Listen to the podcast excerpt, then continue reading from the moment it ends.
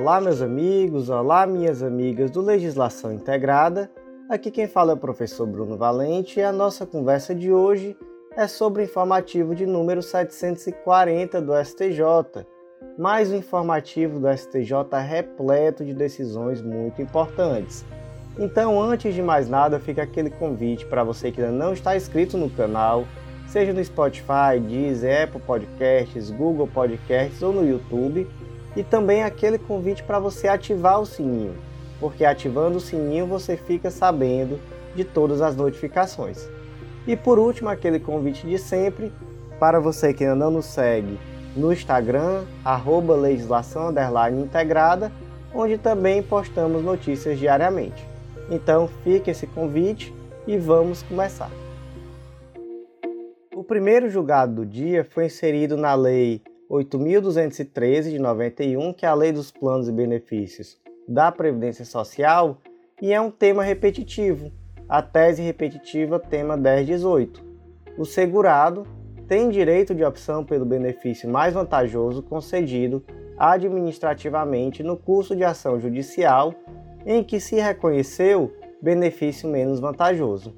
Em cumprimento de sentença, o segurado possui direito à manutenção do benefício previdenciário concedido administrativamente no curso da ação judicial e, concomitantemente, a execução das parcelas do benefício reconhecido pela via judicial, limitadas à data da implementação daquele que foi conferido pela via administrativa. Meus amigos, aqui é uma situação muito interessante. Vamos criar aqui um caso concreto para a gente conseguir entender essa situação. Suponha que a Maria ela é segurada da Previdência Social e em 1 de 1 de 2010 ela entendeu que implementou os requisitos para uma aposentadoria e por isso ela fez um requerimento administrativo do INSS. E aí, em 1 de 2 de 2010, como esse benefício foi negado pelo INSS, ela acabou propondo uma ação judicial. Acontece que em 1 de 1 de 2013, três anos depois, mas perceba que ainda estava ali tramitando aquela ação judicial. A Maria, mais uma vez, procurou o INSS e requeriu novamente a aposentadoria. Acontece que nesse intervalo de três anos que se passaram, a Maria implementou a possibilidade de aposentadoria por outra regra. Regra essa mais benéfica do que aquela primeira regra que ela tinha requerido três anos antes. E aí, em 2013, foi concedida essa aposentadoria por, um, por uma regra não é mais benéfica. Olha só que legal. Acontece que a ação permaneceu tramitando e em 1 de 1 de 2015 foi reconhecido que Maria de fato, lá em 1 de 1 de 2010, tinha implementado os requisitos para aquela primeira aposentadoria, menos benéfica. Portanto, olha só. Em 2010, Maria procurou o INSS pedindo a implementação de uma aposentadoria, foi negado, ela propôs uma ação. Três anos depois, em 2013, ela procurou novamente o INSS, mas agora requerendo uma aposentadoria por uma regra mais benéfica que ela implementou posteriormente, nesses três anos a mais que ela ficou trabalhando. E aí, dessa vez foi concedido, e mais posteriormente ainda, né, dois anos depois dessa, desse, dessa concessão da segunda aposentadoria, lá em 2015, foi transitada em julgada a ação que reconheceu que Maria de fato teria direito de se aposentar desde 2010 por essa regra menos benéfica. E aí, gente? Como é que fica a situação? E aí, a situação aqui fica assim. Maria tem direito de manter essa aposentadoria mais benéfica, concedida lá em 2013. E além disso, Maria ainda tem direito de receber o retroativo entre 2010 e 31 de 12 de 2012, relativo à aposentadoria menos benéfica, mas que ela tinha implementado primeiro naturalmente que esse valor ela vai receber com base naquela regra menos favorável, que foi a regra que ela implementou em 2010. Então veja só que situação interessante. qual é, o, qual é a celeuma aqui? A celeuma aqui é que se tentou, o INSS tentou fazer uma leitura dessa possibilidade à luz do Instituto da Desaposentação ou da Reaposentação, que é aquela situação em que o indivíduo ele se aposenta, ele continua contribuindo e alguns anos depois ele pede que ele seja desaposentado para que ele possa utilizar esse período que ele continuou trabalhando para ali sim implementar uma aposentadoria mais vantajosa.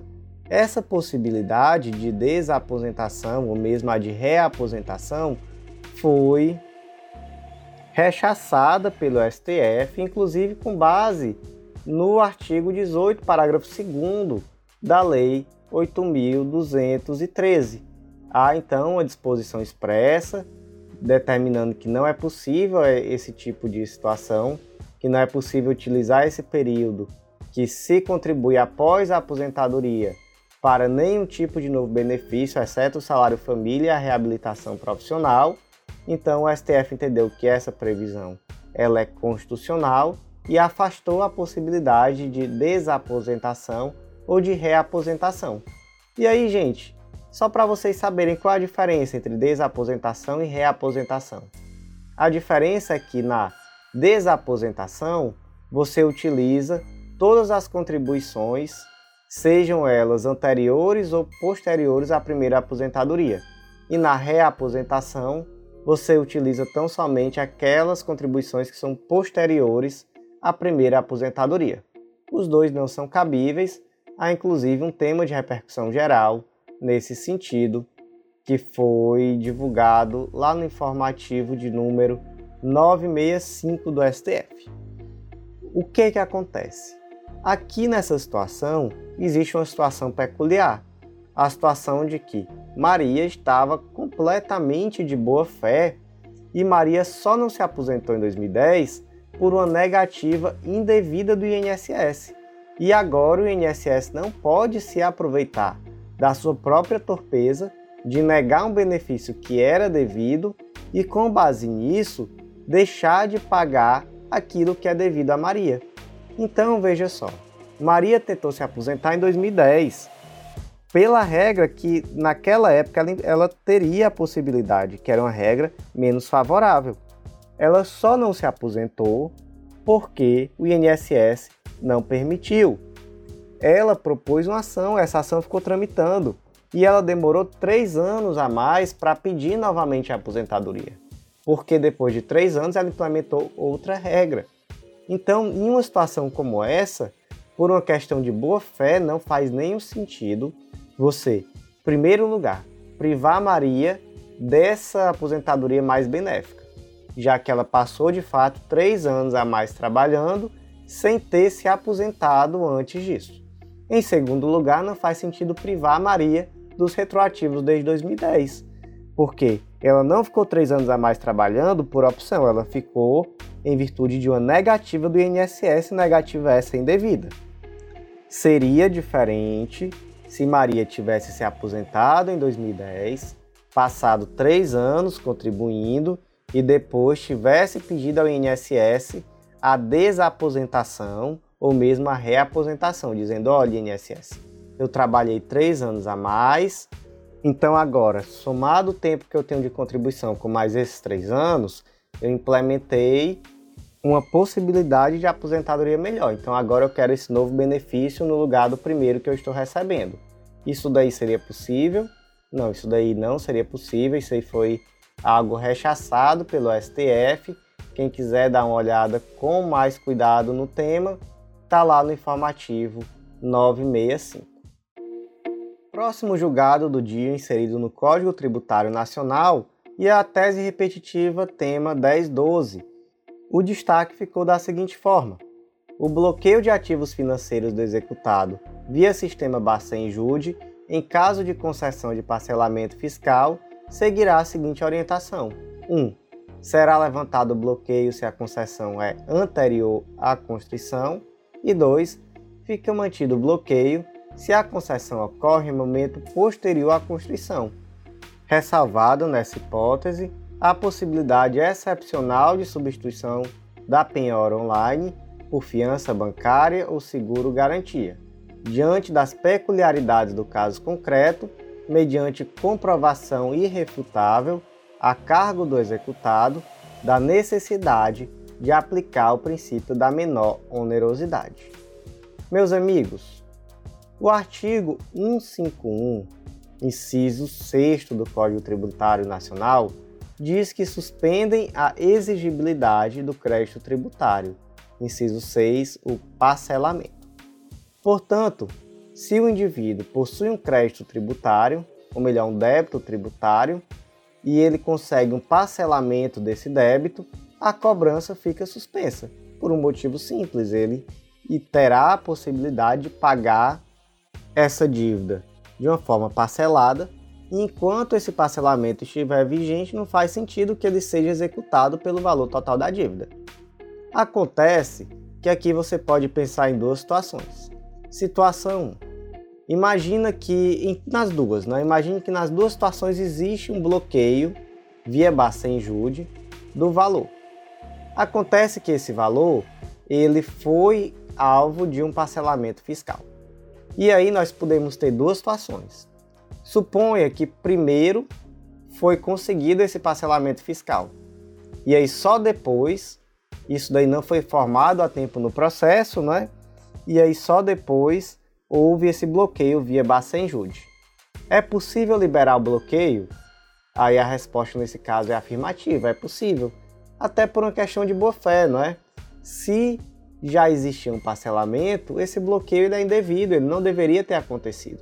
Então, se ele aconteceu, nada mais justo do que se levantar esse bloqueio. Agora imagine que foi feito o bloqueio via Bacen Jude e só posteriormente se conseguir um parcelamento fiscal junto ao fisco. E aí, nesse caso, é possível pedir o levantamento dessa constrição, mesmo que o parcelamento seja posterior a ela? E a resposta é não. E, gente, aqui basta você pensar o quanto seria fácil fraudar uma execução fiscal, caso isso fosse possível. Veio aqui uma, um bloqueio de ativos via Bacen Jude. Eu vou até o fisco e peço um parcelamento, eu consigo o parcelamento e já de cara se levanta o bloqueio e eu não pago nenhuma parcela. Pronto. Eu já consegui levantar o bloqueio, tirei todo o dinheiro da conta, tirei tudo que eu tenho e o fisco fica a ver navio sem conseguir cobrar aquele valor. É claro que isso não seria possível. Agora, excepcionalmente, não é? Veja bem, excepcionalmente, caso haja, por exemplo, a substituição dessa penhora online por fiança bancária, por seguro garantia, ou mesmo diante de peculiaridades do caso concreto, se demonstre aqui, até se coloca o termo comprovação irrefutável a cargo do executado, de que seria necessária essa retirada do, do bloqueio por uma questão de menor onerosidade de execução. Então, assim, nesses casos excepcionais, até é possível, mas nem de longe se pode imaginar que existe uma automaticidade. Ah, eu fiz aqui o parcelamento fiscal, levanta aí a penhora online. Não. Para levantar a penhora online, via de regra, você vai ter que quitar a dívida. E aí aqui ainda se trouxe algumas exceções, né? Se você substitui essa garantia por uma fiança bancária, um seguro garantia, seriam aí outras possibilidades. Próximo julgado do dia, também uma tese repetitiva, tema 1091, inserido na Lei 8009 de 90, que é a lei que trata sobre empenhorabilidade do bem de família. A tese ficou da seguinte forma: é válida a penhora de bem de família de fiador apontada em contrato de locação de imóvel, seja residencial, seja comercial, nos termos do inciso 7 do artigo 3 da Lei 8009 de 90. Meus amigos, a situação aqui é a seguinte: o artigo 3 da Lei de número 8009 de 90, que é a Lei da Imperabilidade do Bem de Família, diz que a imperabilidade é oponível em qualquer processo de execução civil, fiscal, previdenciária, trabalhista ou de qualquer natureza, salvo-se motivo. Aí lá no inciso 7 por obrigação decorrente de fiança concedida em contrato de locação. Ou seja, aquele indivíduo que é fiador do contrato de locação, ele pode ter seu bem de família penhorado em virtude do inadimplemento do locador. E aí, meus amigos, sobre o tema, o STJ já tinha uma súmula, que era a súmula 549, tem, né, permanece vigente, dizendo que é válida a penhora de bem de família pertencente a fiador de contrato de locação. Acontece que o STF tinha uma posição mais restritiva, no sentido de que somente aquele fiador de contrato de locação residencial que poderia ter seu imóvel penhorado. Então, se o indivíduo fosse fiador de contrato de locação comercial, não incidiria essa impenhorabilidade. Então, portanto, o bem de família dele permaneceria sendo impenhorável. Acontece que o STF superou esse entendimento lá no tema de repercussão geral 1127, ao determinar que é constitucional a penhora de bem de família pertencente a fiador de contrato de locação, seja residencial, seja comercial. E aí no embalo, o STJ aproveitou e também fixou uma tese repetitiva, tema 1091, exatamente no mesmo sentido, de que é válido a penhora do bem de família do, do fiador, tanto de contrato de locação comercial quanto do contrato de locação residencial. E aí, gente, alguns argumentos utilizados. Primeiro ponto: a penhora do bem de família pertencente a fiador de contrato de locação comercial não viola a isonomia. E aqui se disse que, se na verdade, se realmente se quisesse conferir algum tipo de proteção com base na isonomia, o isonômico aqui seria proteger tanto o fiador de contrato de locação comercial quanto de contrato de locação residencial. Mas nesse caso aqui não se estava protegendo a isonomia, dando um tratamento diverso a, em relação a um quanto ao outro. Então, aqui o STJ rechaçou essa, essa, essa tese de que não permitir a penhora do bem de família do fiador de contrato de locação comercial favoreceria a isonomia. Outro argumento, liberdade do fiador e boa-fé objetiva. Então aqui se entendeu que aquele fiador que presta a fiança, ele faz isso por plena liberdade, que portanto essa liberdade deve ser entendida sob a ótica da boa-fé, não se podendo depois admitir que, que aquele ato prestado no exercício da liberdade individual vai ser afastado. Terceiro argumento, o afastamento da penhorabilidade prejudicaria o empreendedorismo.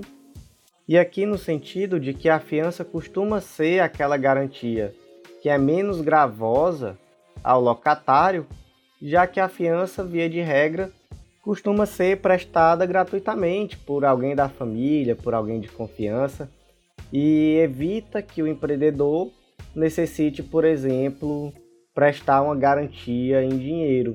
E muitas vezes o empreendedor não tem esse dinheiro para dar essa garantia. Então, portanto, quando você afasta essa penhorabilidade do bem de família, você desestimula o locador a aceitar aquela fiança. E aí, ao fazer isso, você acaba criando a situação de desestímulo ao empreendedorismo. E por último, foi um argumento na ótica da análise econômica do direito, em que se entendeu que afastar essa penhorabilidade implicaria em um custo maior do contrato, reduzindo o número de possíveis locatários com poder de locação. Então, isso acabaria tendo um custo social. Então, portanto, superado o entendimento anterior do STF, né, pela tese de repercussão geral, e o STJ foi no embalo também e já fixou um tema repetitivo. E aí, gente, só mesmo para aprofundar, para poder vocês não terem dúvida, porque eu acho que é algo que vai ser cobrado muito em breve em questões, é a questão da calção. Se o bem de família foi oferecido em calção em contrato de locação comercial, é possível defender uma impenhorabilidade? E aí, se for calção, é possível sim. Por quê? porque o artigo 3 inciso 7 ele fala especificamente de fiança. Então, gente, fiança não é calção. Aqui a gente tem uma norma excepcional, porque a regra do bem de família é a impenhorabilidade, e aqui nós temos uma hipótese excepcional, onde, sendo esse bem de família da, de algum indivíduo que foi fiador de contrato de locação, nesse caso é possível a penhora, então temos aqui uma hipótese excepcional, e hipóteses excepcionais são interpretadas restritivamente. Então, se você troca fiança por calção, aí tudo muda. Aí já continua sendo impenhorável. Então, muito cuidado, muito cuidado, porque isso tem saído em vários informativos recentes e isso vai ser questão de prova muito em breve. Próximo julgado do dia inserido no Código Penal, lá no artigo 217-A, e é também uma tese repetitiva, é o tema 1121. O tema ficou da seguinte forma: presente o dolo específico de satisfazer a lascívia, própria ou de terceiro, a prática de ato libidinoso com menor de 14 anos configura o crime de estupro de vulnerável, lá do artigo 217-A do Código Penal, independentemente da ligeireza ou da superficialidade da conduta, não sendo possível a desclassificação para o delito de importunação sexual. Para quem não sabe, gente, o delito de importunação sexual, ele é uma novidade bem recente, inserida no Código Penal, está lá no artigo 215-A, inserido pela Lei 13.718 de 2018, que, por sua vez, essa mesma lei revogou a contravenção penal de importunação sexual. Então, deixou de existir a contravenção e se tornou um crime e para quem não se lembra em que situação isso aqui se deu, foi uma resposta daqueles casos que aconteceram no transporte público do estado de São Paulo, salvo engano, em que um homem ejaculou em uma passageira. E aí ele rapidamente foi, foi solto porque se tratava ali de uma mera contravenção penal e aí fez novamente e aí houve uma reação legislativa tornando um crime mais grave. Crime esse que tem uma pena inclusive de reclusão de 1 a 5 anos, contra uma, uma contravenção penal anteriormente, né, que tinha ali somente uma pena de multa. E aí, naturalmente, mesmo assim, é uma pena muito menor do que uma, te, do que uma pena de estupro de vulnerável, que tem ali reclusão de 8 a 15 anos. É um crime gravíssimo, é um crime bárbaro, né? O estupro de vulnerável é dos piores crimes que a gente tem no ordenamento jurídico. E aí se cria um debate do que poderia ser considerado um estupro de vulnerável. Seria tão somente a conjunção carnal? Seria algum ato preparatório? E aí, gente, a jurisprudência ela é muito rígida na aplicação desse artigo 217-A. Então, por exemplo, você beijar um menor de 14 anos pode ser considerado um estupro de vulnerável contemplar lascivamente, então você sequer tocou, tocar, né, naturalmente, estupro de vulnerável, mas contemplar lascivamente para satisfazer a própria lasciva. Então, você pega uma criança e pede para ela se desnudar e fica observando com a intenção de se satisfazer. Isso daí por si só já é um estupro de vulnerável, independentemente de ter havido toque na criança, etc. Então veja só, existe aqui uma interpretação bem rígida. E aí pergunta se é possível desconfigurar esse crime de estupro de vulnerável para o crime de importunação sexual, afirmando que houve uma mera superficialidade da conduta, então só contemplei lascivamente, ou então foi muito rápido, enfim, não enfim, não, nada. Nada disso é suficiente para desclassificar a conduta de um crime para o outro. Por quê? Porque se estiver presente ali a, o dolo específico de satisfazer a lascívia própria ou de terceiro, já é estupro de vulnerável. Sendo a vítima menor de 14 anos, já é estupro de vulnerável.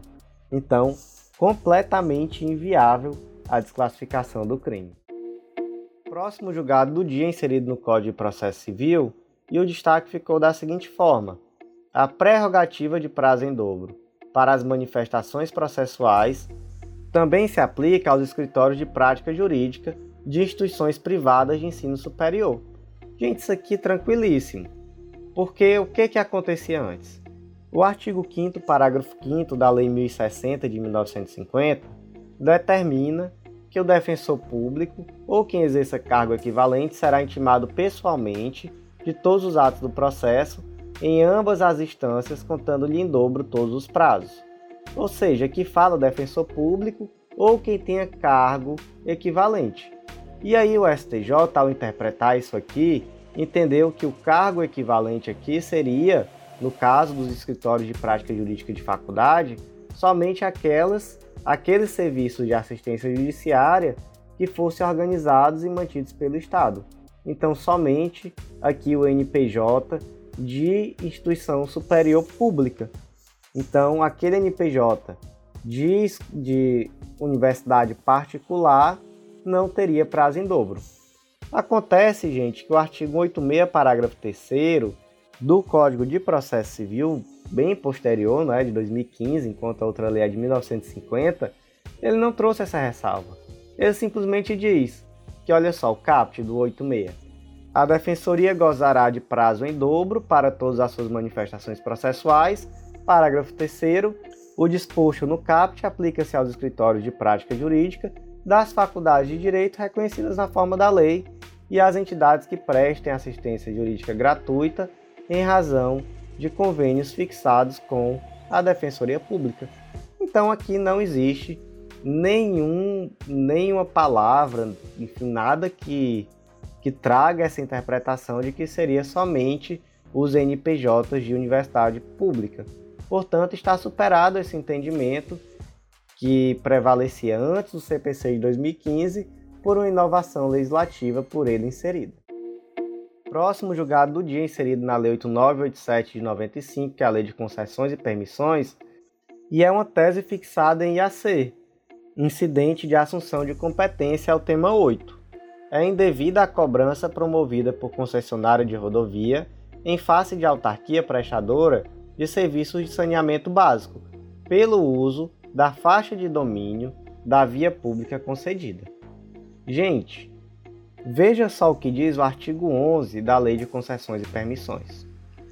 No atendimento às peculiaridades de cada serviço público, poderá o poder concedente prever, em favor da concessionária, no edital de licitação, a possibilidade de outras fontes provenientes de receita, alternativas, complementares, acessórias ou de projetos associados com o sem exclusividade, com vistas a favorecer a modicidade das tarifas, observado o disposto no artigo 17 desta lei. Portanto, gente, aqui existe uma possibilidade daquela concessionária de serviço público se utilizar de outras fontes de custeio.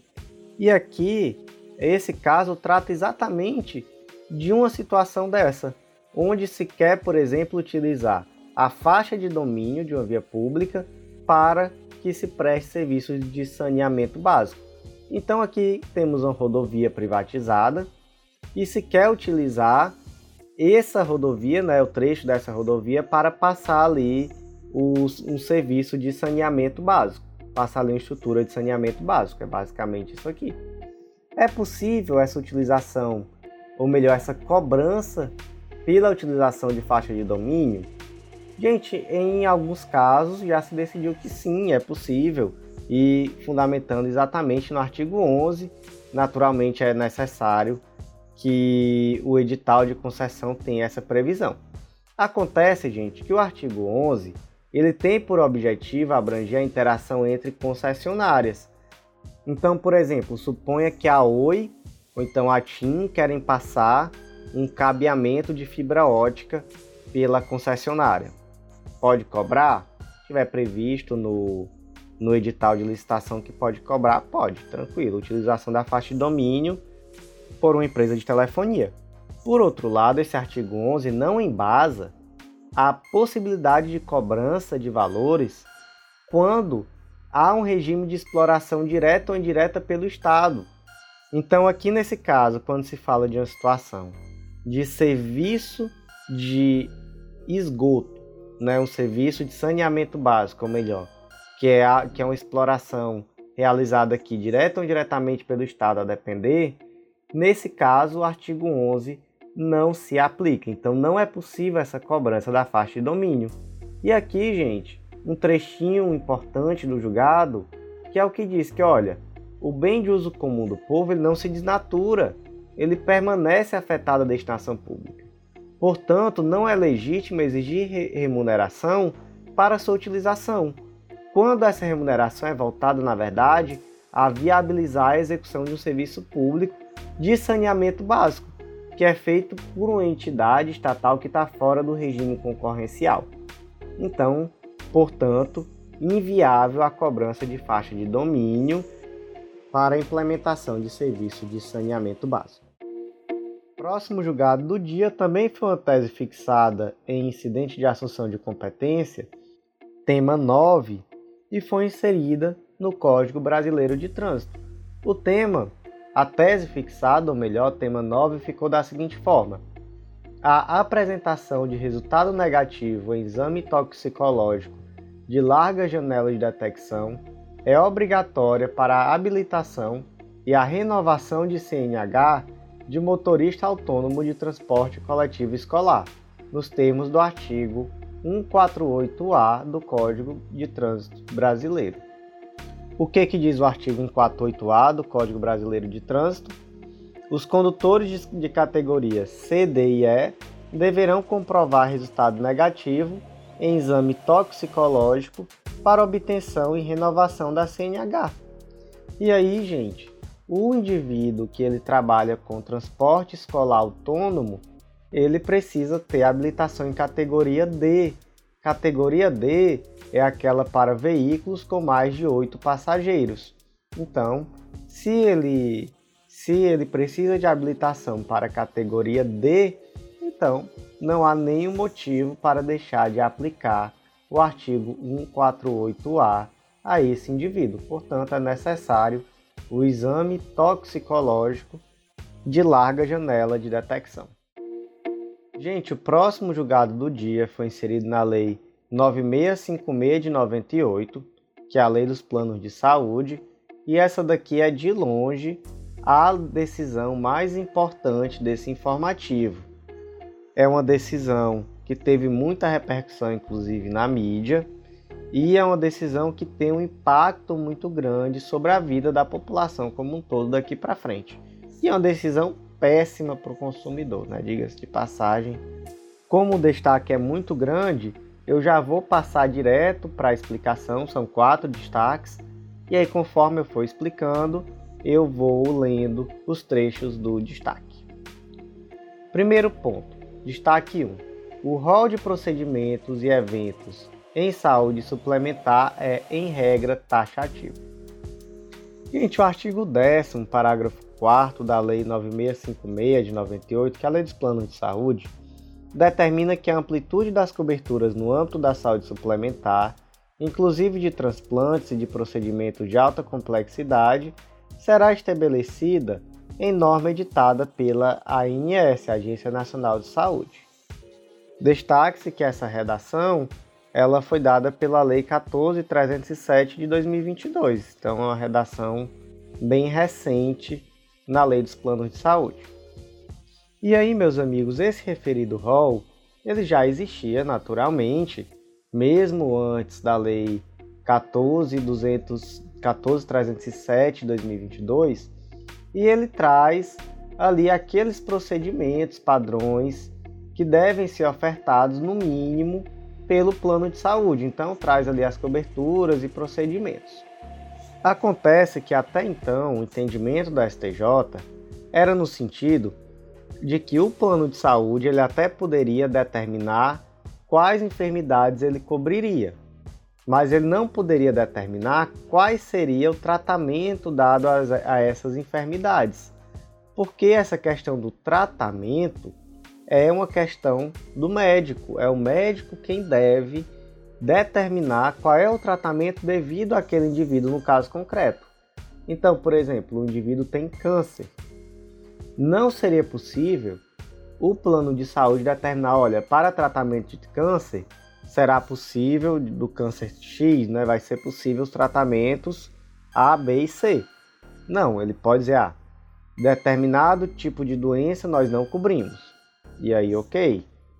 Desse determinado tipo de doença não teria cobertura. Mas se a doença tem cobertura, o tratamento é aquele que é necessário. Esse era o entendimento até então. E que, portanto, esse rol de procedimentos ele tinha natureza exemplificativa, mas não se poderia negar um tratamento àquele indivíduo que estaria ali precisando com o argumento de que esse tratamento específico não estava no rol. Acontece que com essa decisão, é, esse entendimento muda, se passa a admitir que, em regra, esse rol de procedimentos ele possui natureza taxativa e um dos grandes argumentos utilizados foi exatamente a opção do legislador, especialmente com a Lei 14307, que, por exemplo, como eu demonstrei aqui, o artigo 10, parágrafo 4 diz que a amplitude das coberturas no âmbito da saúde suplementar ela vai ser estabelecida por norma editada pela ANS. Então, pelo entendimento dos ministros, essa inovação legislativa teve o objetivo de deixar muito claro que esse rol seria vinculativo. E aí, inclusive, veio a argumentação no sentido de que, olha, dizer que esse rol é meramente exemplificativo representaria, na verdade, negar a própria existência de um rol mínimo. Se é exemplificativo, não se pode falar em um rol mínimo. E aí, não é, naturalmente, se trouxe toda uma argumentação no sentido da necessidade de equilíbrio financeiro e atuarial, no sentido de que uma interpretação em sentido contrário levaria a uma elevação de preços, o que ao final seria prejudicial ao consumidor, etc. Todo aquele papinho que a gente já conhece, que enfim, cada um vai determinar de acordo com a sua cabeça se acredita ou não. Eu, sinceramente, é, não sou muito de acreditar. Ponto 2. A operadora de plano de saúde não é obrigada a arcar com tratamento não constante no rol da ANS, se existe para a cura do paciente outro tratamento eficaz, efetivo e seguro já incorporado ao rol. Aqui, gente, se deixa completamente de lado a autonomia médica, né? por exemplo, no sentido de que o médico prescreveu o tratamento X, mas ele não está incorporado ao rol. Tem o tratamento Z que está incorporado ao rol. A, o plano de saúde ele não vai ser obrigado a fornecer aquele tratamento X, mas somente o tratamento Z. Então se deixa aí de lado completamente a autonomia médica de determinar qual é o melhor tratamento naquele caso concreto, já que se cria, via de regra, uma impossibilidade financeira do indivíduo de arcar com aquele tratamento. 3. É possível a contratação de cobertura ampliada ou a negociação de aditivo contratual para a cobertura de procedimento extra-rol. Então, teoricamente, né, aqui seria possível o jurisdicionado e a empresa fazerem um aditivo contratual, uma negociação para a cobertura daquele procedimento extra-rol. 4. Não havendo substituto terapêutico ou esgotados os procedimentos do rol da ANS, pode haver, a título excepcional, a cobertura do tratamento indicado pelo médico ou odontólogo assistente, desde que não tenha sido indeferido expressamente pela ANS a incorporação do procedimento ao rol da saúde suplementar. 2. Haja comprovação da eficácia do tratamento à luz da medicina baseada em evidências. 3. Haja recomendações de órgãos técnicos de renome nacional, como Conitec, Inatijus e estrangeiros. E 4. Seja realizado, quando possível, o diálogo interinstitucional do magistrado com entes ou pessoas com expertise técnica na área de saúde, incluída a comissão de atualização do rol de procedimentos e eventos em saúde suplementar, sem deslocamento do julgamento do feito para a Justiça Federal ante a ilegitimidade passiva de causa da ANS. Então veja só, é possível ainda algum procedimento que não esteja previsto no rol da ANS? É. Mas veja só como é difícil de acordo com esses parâmetros aqui indicados. Então, é primeiro necessário que tenha havido esgotamento dos procedimentos no rol da ANS. E, gente, eu não sou médico, né? Naturalmente, eu não tenho um grande conhecimento sobre a área, mas isso aqui, só de olhar, já causa, já causa uma certa preocupação, no sentido em que pode levar a uma necessidade de perda de grande tempo por indivíduos que estão, às vezes, em situação em que o tempo não pode ser perdido. Então, o médico, desde o começo, percebe que aqueles que aqueles tratamentos não seriam indicados para o caso concreto, mas na prática eles acabam tendo que ser utilizados porque para a utilização de outro tratamento não previsto no rol, será necessário passar antes por essas etapas. Gente, isso aqui é preocupante demais, eu não preciso nem explicar o quanto isso aqui é preocupante. Mas além disso, existem requisitos adicionais. Então, fora isso, esse tratamento não pode ter sido expressamente negado a incorporação dele ao rol da, ANS. 2. É necessário que haja comprovação de eficácia do tratamento à luz da medicina baseada em evidência, que ok, faz todo sentido. 3. Haja recomendações de órgão técnico de renome nacional e estrangeiro, isso aqui também ok, faz todo sentido.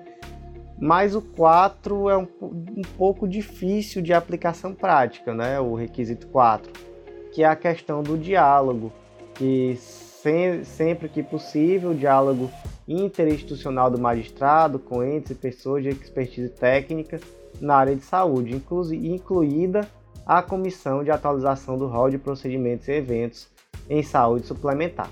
E aí, em primeiro lugar, essa questão do diálogo, é claro que é importantíssimo. Importantíssimo ouvir pessoas com expertise técnica na área de saúde, importante demais e até pode se falar em uma democratização, né, em, uma, em ganhos qualitativos das decisões judiciais, enfim, nada a se falar em relação a isso, mas gente, vamos ter visão crítica, não é? Isso daqui, claro que não é importante só em ações coletivas, é mais importante ainda em ações coletivas. Em ações individuais, também tem sua grande importância. Mas, gente, imaginem a situação. É um pedido de urgência de um tratamento médico. Tem um parecer médico dizendo que o tratamento é necessário e urgente. Dá tempo de ir atrás de ouvir outras pessoas com expertise técnica na área. Dá tempo de ir atrás de chamar a comissão de atualização do rol de procedimentos e eventos em saúde suplementar. Outra coisa, qual vai ser o teor da declaração dessa comissão, via de regra?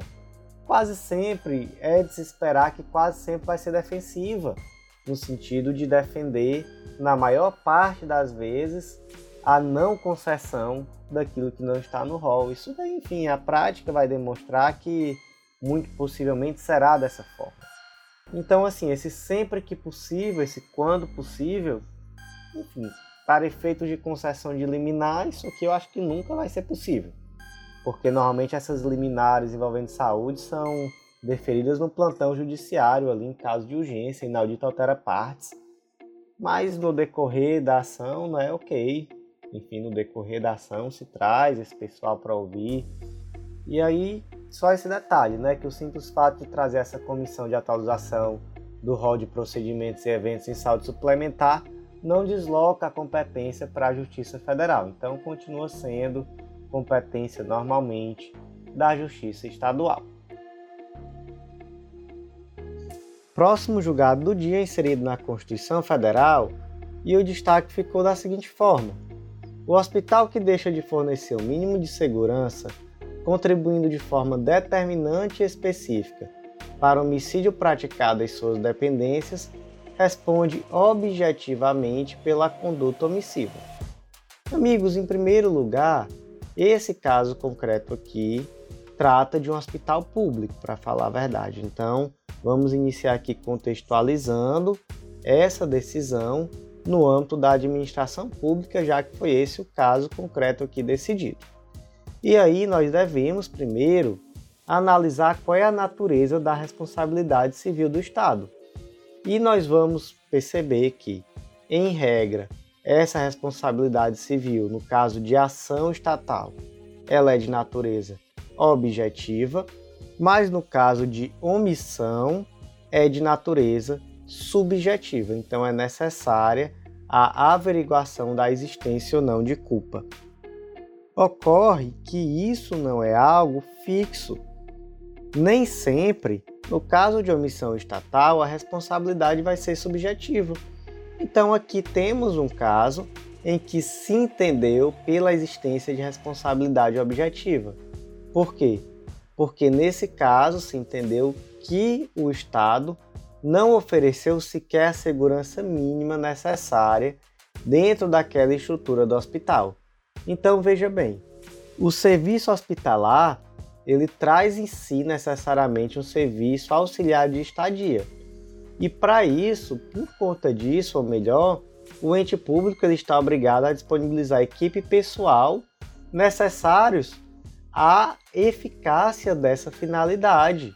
Então, a inação estatal ela está atrelada necessariamente ao mau funcionamento dos trabalhos que são auxiliares. Então, por exemplo, uma ausência de serviço, uma ausência de pessoal de vigilância. Veja só um trechinho aqui do julgado. Há de se ressaltar, contudo, que esse entendimento não se aplica indistintamente a qualquer ato derivado de conduta omissiva da administração pública. Neste feito, sobre as lentes do bom senso, o não fazer do ente público no dever de cuidado é sobremaneira significativo. Mostra-se lógico concluir que uma mínima ação de vigilância e cuidado poderia efetivamente ter evitado a morte da vítima.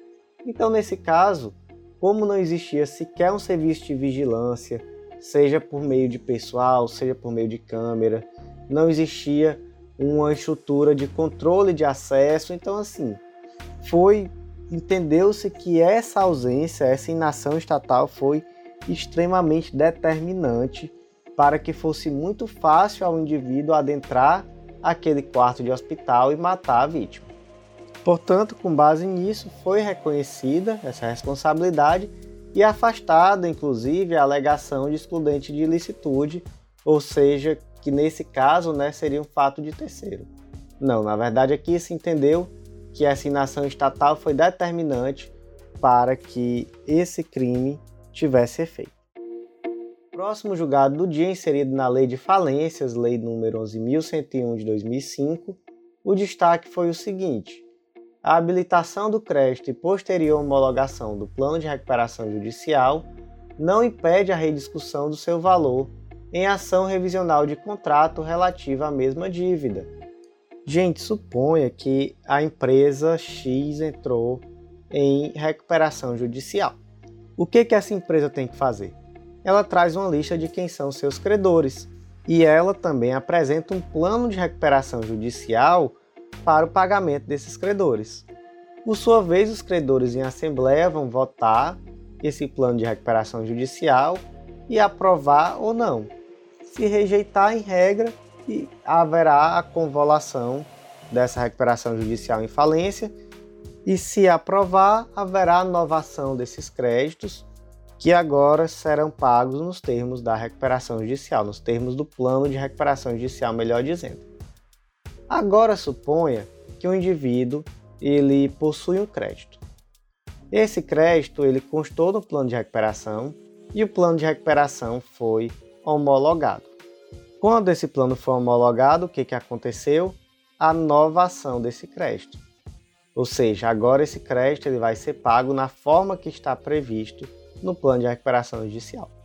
Vamos supor, entretanto, que existe uma divergência em relação a um determinado crédito entre a empresa A, que está em recuperação judicial, e a empresa B. E aí, uma das duas empresas propôs uma ação revisional, e você pode imaginar de fato que, que foi a empresa A, devedora, que propôs essa ação revisional, ou mesmo a empresa B, credora, por algum motivo que seja. Mais comum aqui que seja o devedor propondo a ação revisional, naturalmente. E aí, é possível essa revisional após essa inovação? após a inovação que ocorreu em virtude da homologação do plano de recuperação judicial? E a resposta é sim. Até porque, gente, a inovação ela opera os efeitos no tocante às condições especiais de pagamento e não em relação ao valor nominal do crédito. Então, o valor nominal do crédito ele pode mudar, mas ele vai se enquadrar dentro daquelas condições que estão previstas no plano, normalmente como qualquer outro valor, qualquer outra dívida.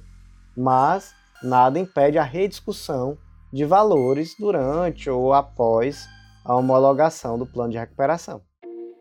Próximo julgado do dia inserido na Constituição Federal, o destaque ficou da seguinte forma: os atos ilícitos praticados por estados estrangeiros em violação a direitos humanos não gozam de imunidade de jurisdição. Gente, aqui há uma adequação do entendimento do STJ ao entendimento que foi fixado pelo STF em sede de repercussão geral. Trata-se aqui de um caso histórico que ocorreu durante a Segunda Guerra Mundial, em que um submarino alemão afundou um barco de pesca de tripulantes cidadãos brasileiros não combatentes na região do Cabo Frio, Rio de Janeiro, levando ali inclusive a morte dos tripulantes. E aí o STJ entendeu, nesse julgamento lá no ano de 2016, que a Alemanha não se submeteria à jurisdição brasileira em, em uma ação de indenização por danos morais e materiais decorrentes dessa ofensiva militar. Por quê? Porque a sua imunidade, nesses casos, seria de caráter absoluto. Ocorre que o STF trouxe uma posição diferente, uma superação de posição, inclusive em tese de repercussão geral, entendendo que os, que os atos ilícitos praticados por estados estrangeiros em violação de direitos humanos não gozam de imunidade de jurisdição. E aí, por conta disso, por conta desse tema 944 de repercussão geral, o STJ agora adequa o seu entendimento ao entendimento do STF, afirmando que de fato atos ilícitos praticados por estados estrangeiros em violação de direitos humanos não gozam de imunidade de jurisdição. Próximo julgado do dia inserido no Código de Processo Penal, e o destaque ficou da seguinte forma: a hipótese excepcional do artigo 256 do CPP somente pode ser reconhecida se o magistrado ou tribunal, atendendo a elevado ônus argumentativo, demonstrar de maneira inequívoca que o recipiente provocou dolosamente a suspeição. O que é que diz aqui o artigo 256? Que a suspeição não poderá ser declarada nem reconhecida quando a parte injuriar o juiz ou de propósito der motivo para criá-la. E aí, o caso concreto aqui, ele tem as seguintes peculiaridades. Primeiro, não havia controvérsia fática de que de fato existia uma inimizade, desculpem, entre advogado e julgador. Segundo ponto, é partindo desse pressuposto de que havia ali inimizade entre advogado e julgador. Né? Vamos lá. Havia a inexistência de procuração constituindo o advogado inimigo como defensor do réu, o fato de que o mesmo causídico já elaborou em outras ações sem suscitar a suspeição do juiz e a suposta existência de manobra defensiva para provocar o afastamento do jogador. Então, na prática, aqui nessa situação, o indivíduo ele tinha um advogado, posteriormente esse advogado foi substituído por um novo advogado que era inimigo do juiz. E aí, quando esse novo advogado se habilitou nos autos, ele pediu a suspeição do juiz. E aí, essa suspeição ela foi mantida pelo STJ e vamos aqui destrinchar esses argumentos. Primeiro ponto: a suposta habilitação tardia na causa, ela não estabelece nenhum tipo de presunção de que essa habilitação tardia tinha por objetivo simplesmente afastar o juiz. E se refuta isso, inclusive, com o artigo 7 inciso 1 do Estatuto do AB, que diz que o advogado tem direito de exercer com liberdade a profissão em todo o território nacional. Então, seria muito complicado dizer que um advogado não pode se habilitar no processo porque ele é inimigo do juiz. E também seria muito complicado daí se dessa simples habilitação se determinar que se está criando um motivo para alegar uma suspeição. Então, realmente isso prejudicaria de fato a atuação do advogado. Isso seria uma barreira à atividade da advocacia, o que de fato não faria sentido. Segundo ponto, quando a suspeição do juiz, é ele que deve ser removido e não o advogado. Portanto, não faria sentido negar ao advogado se habilitar nos autos, já que quem é removido quando é suspeito é o juiz e não o advogado. E por último, o fato de o advogado não ter suscitado a suspeição no magistrado em outros processos também não é fundamento bastante para afastar a suspeição. Isso porque está claro, não existe divergência fática sobre a existência de inimizade. Então, se ele deveria ou não ter arguído isso em outros processos, são questões de outros processos. Inclusive, o ministro relator, que era o ministro Ribeiro Dantas, ele diz: olha, se de fato o advogado deixou de arguir essa suspeição em outros processos e essa, essa falha vier a trazer algum prejuízo aos clientes, ele está inclusive se colocando em risco de sofrer algum tipo de ação de responsabilidade civil ou disciplinar por uma deficiência no trabalho que prestou em outros processos. Mas isso é uma questão relativa a outros processos. Eu não tenho como deixar de aplicar a suspeição aqui em uma situação onde está existe um consenso fático acerca da existência de inimizade entre advogado e juiz, com base em argumentação de que em outros processos isso não foi requerido. Por quê? Porque o pressuposto objetivo aqui está presente. Qual é a inimizade? Próximo julgado inserido na Lei 8176 de 91 Lei dos Crimes contra a Ordem Econômica, e o destaque ficou da seguinte forma: é a hipótese de crime permanente a conduta tipificada no artigo 2 da Lei 8176 de 91, na modalidade de usurpação por exploração de matérias-primas pertencentes à União, enquanto verificada a prática de múltiplas condutas visando a extração do bem mineral, sem evidência de que o agente ativo intencionalmente cessou a atividade extrativa.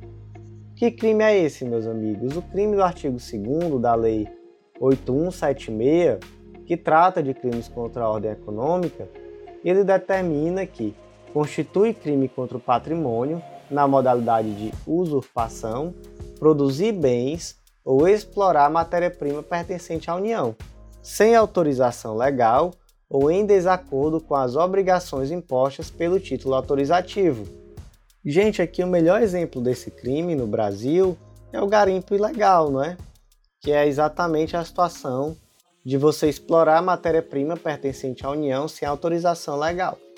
E aí o debate aqui era se esse crime ele é de natureza permanente, ou seja, se a sua consumação ela se protrai no tempo, ou se é um crime instantâneo, ou seja, quando há reiteração de condutas, se falaria, por exemplo, em um concurso formal de crimes.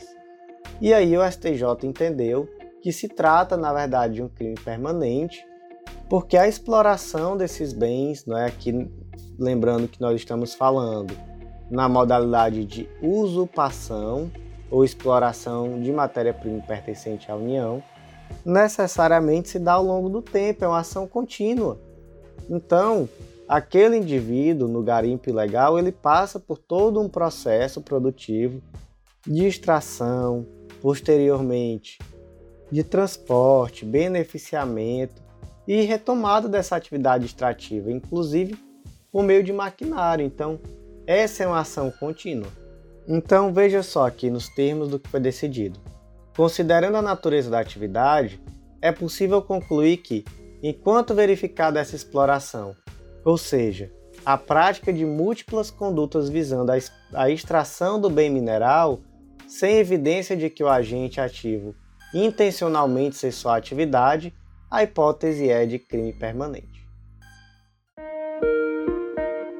Então, meus amigos, por hoje foi isso. Eu agradeço muito a você que ouviu até o final e faço aquele convite de sempre para você que ainda não conhece o Clube da Lei, acesse legislaçãointegrada.com.br, faz o cadastro gratuito na plataforma, acesse o Drive, muito material gratuito também lá no Drive e vem fazer parte desse clube, esse clube que não para de crescer e que te dá acesso ilimitado a todos os planos de leitura de legislação integrada e também é um material que é atualizado semanalmente.